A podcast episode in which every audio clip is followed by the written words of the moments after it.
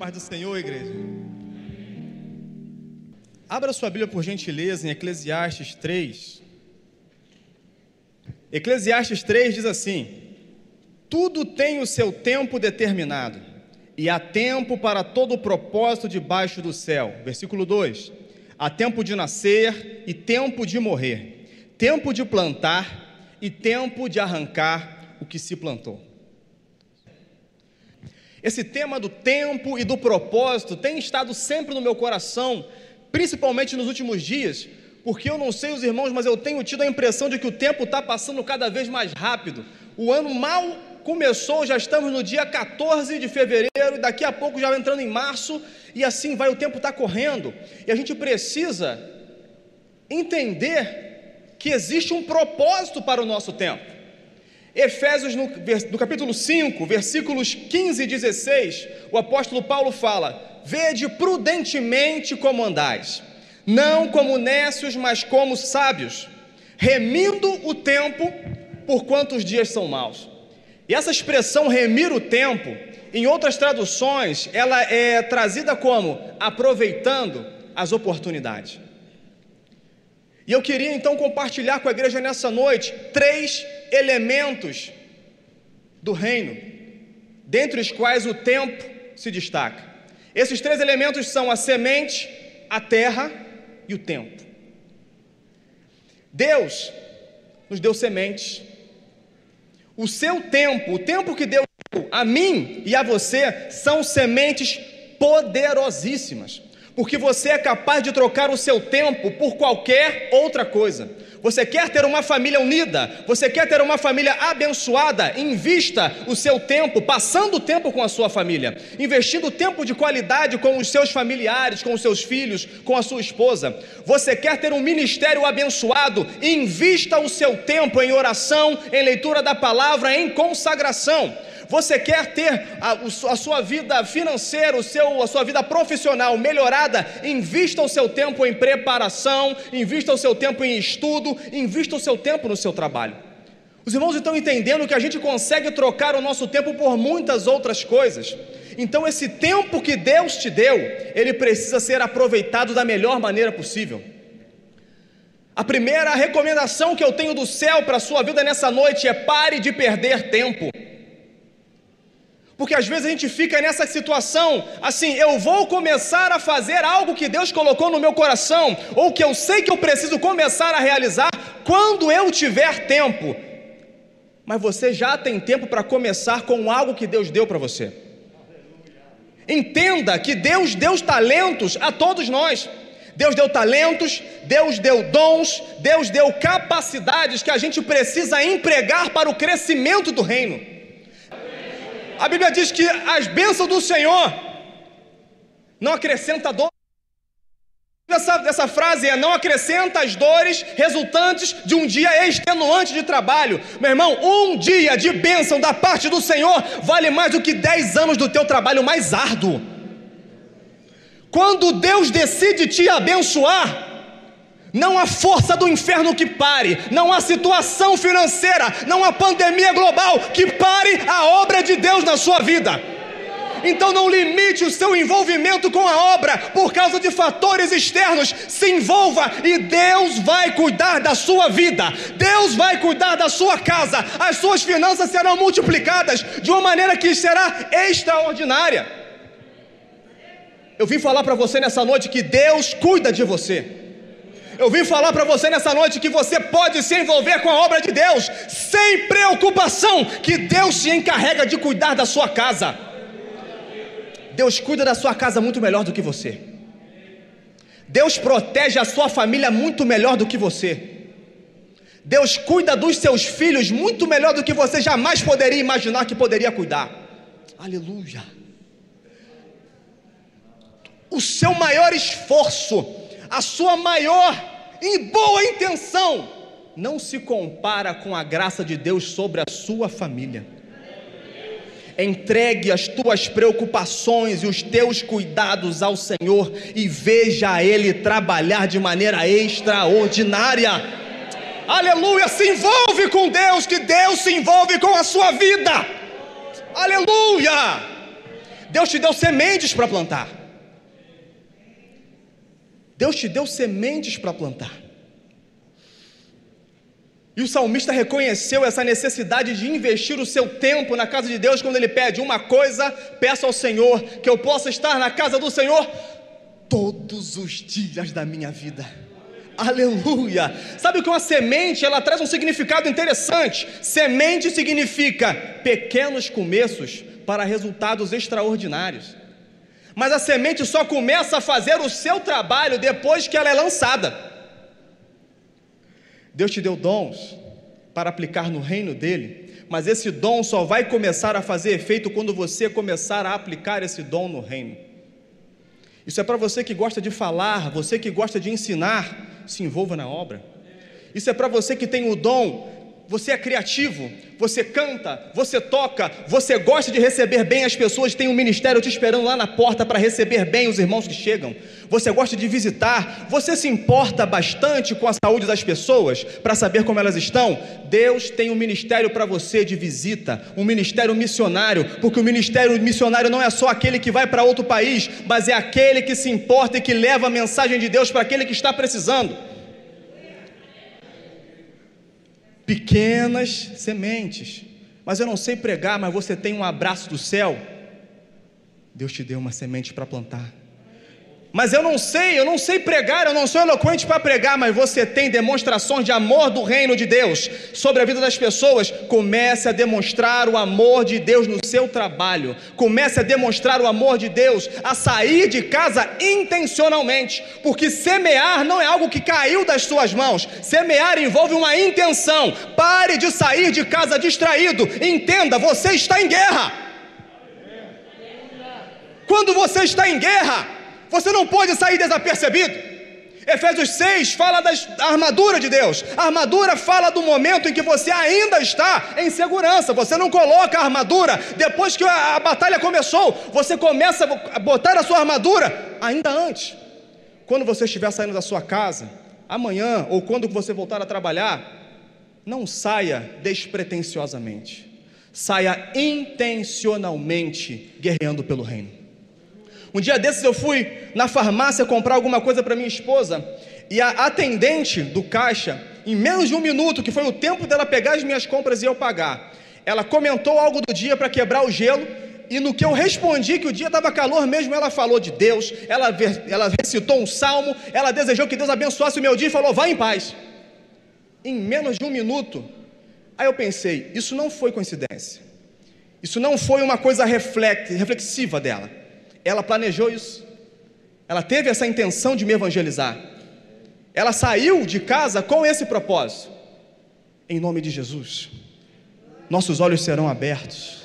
Nós vamos começar a enxergar oportunidades do reino você vai começar a enxergar oportunidades de evangelizar no seu local de trabalho.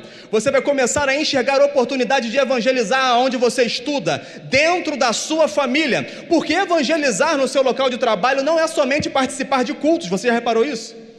que a gente acaba tendo essa impressão de que evangelizar no local de trabalho é reunir os crentes em algum lugar, mas quando você demonstra valores do reino no seu ambiente de trabalho, você também está propagando o reino.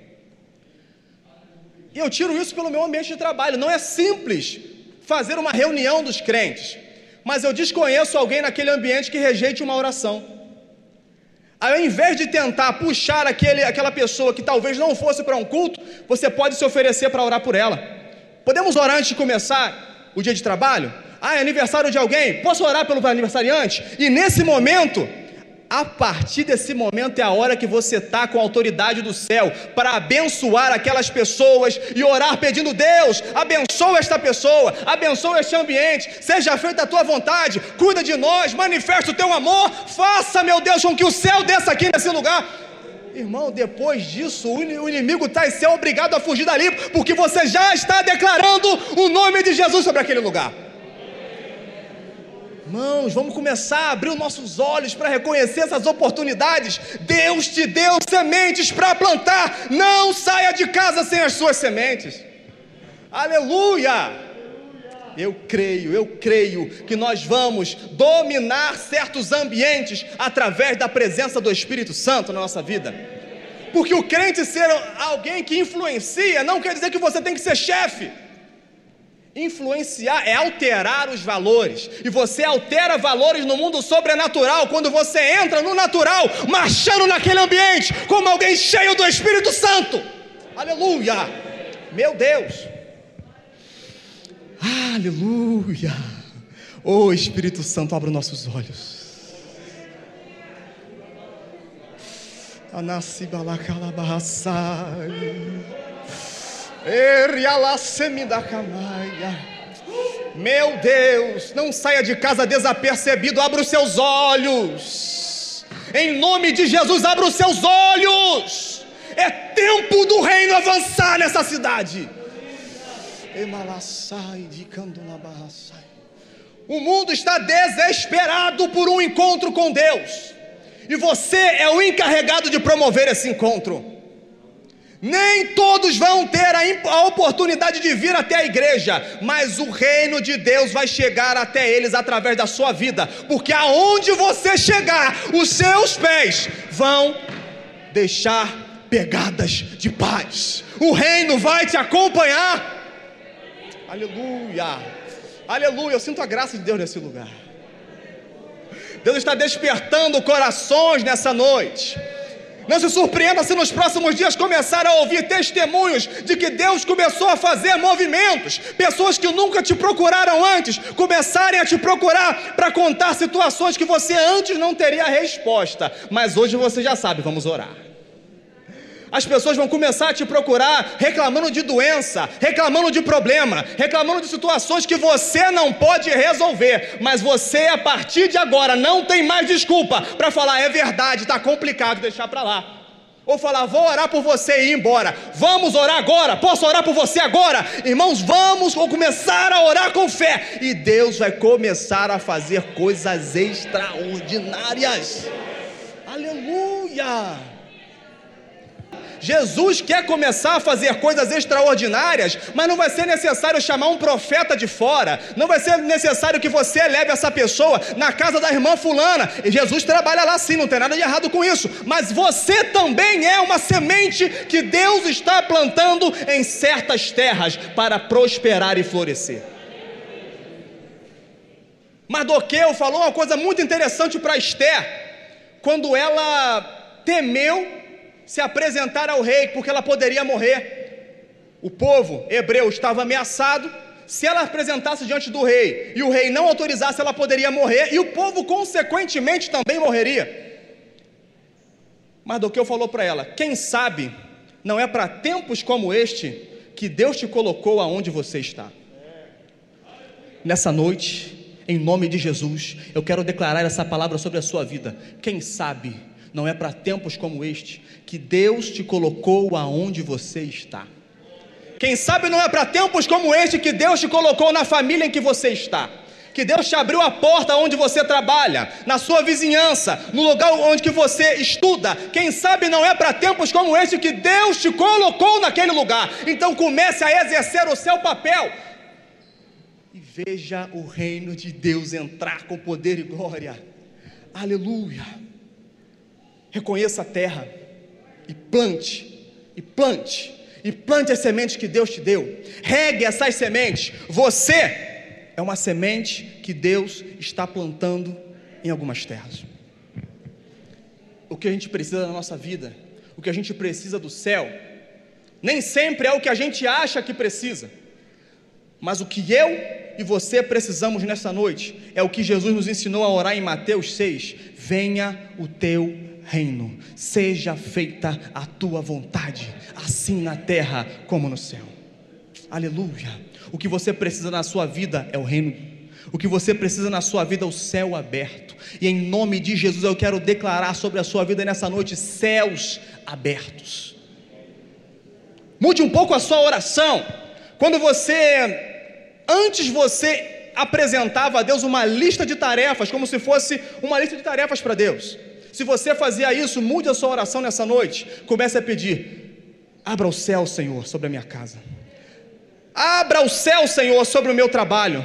Abra o céu, Senhor, sobre o meu ministério. Venha o teu reino sobre a minha vida. Venha o teu reino sobre a minha família. Seja feita a tua vontade e me usa para ser um promovedor dessa vontade. E meu irmão, eu tenho certeza, a Bíblia não engana, Deus não mente. Deus vai começar a fazer coisas extraordinárias. Deixa o Senhor te usar. Não se espante. Não se espante se coisas extraordinárias começarem a acontecer no mundo natural, porque as coisas sobrenaturais acontecem naturalmente em ambientes sobrenaturais. Então transforme o seu ambiente, aonde você estiver, em um ambiente sobrenatural e você vai ver o sobrenatural atuando de maneira extraordinária. Aleluia. Eu quero orar por você nessa noite, nos minutos em que eu ainda tenho. Irmãos, posso? Irmãos, por gentileza, se coloquem de pé, eu quero orar por você. Para quem essa mensagem fez sentido nessa noite? Aleluia. Oh. Céus abertos sobre a sua vida, céus abertos sobre a sua saúde, céus abertos sobre as suas finanças, céus abertos sobre o seu ministério, céus abertos sobre os seus relacionamentos, céus abertos quando você chegar, céus abertos quando você sair, que aonde você estiver, os seus te acompanhem e você seja reconhecido como servo de Deus, em nome de Jesus. Deus e Pai, em nome de Jesus. Eis aqui as mãos levantadas daqueles que reconheceram que são emissários do céu, que são arautos do céu. Meu Deus, em nome do Senhor Jesus, derrama do teu Espírito Santo em nome do Senhor Jesus, olhos sejam abertos. Em nome do Senhor Jesus, visão seja aclarada.